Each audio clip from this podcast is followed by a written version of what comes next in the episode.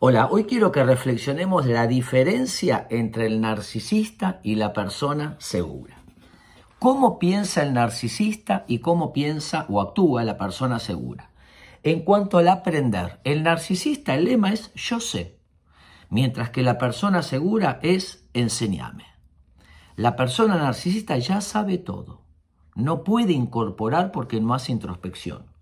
Con respecto al error, nunca me equivoco el error lo tenés vos.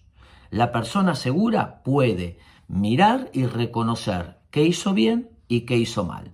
Cuando al narcisista le marcas un error, se enoja y te agrede y te maltrata porque el error y la culpa siempre la tienen los demás. En cuanto a las al, al enseñar, el narcisista dice, fíjense lo que sé, mientras que la persona segura es quiero que aprendan. En cuanto a los sueños, el narcisista tiene sueños megalómanos, gigantes, pero no hace nada en consecuencia, mientras que el seguro tiene sueños importantes, pero actúa en consecuencia, arma un plan de acción para tratar de ir lográndolo poco a poco. Las emociones, el narcisista siempre son positivas, siempre está como contento, a veces puede estar malhumorado, pero en general está contento por esta idea de grandiosidad y de que todo lo puede. Mientras que la persona segura experimenta todas las emociones.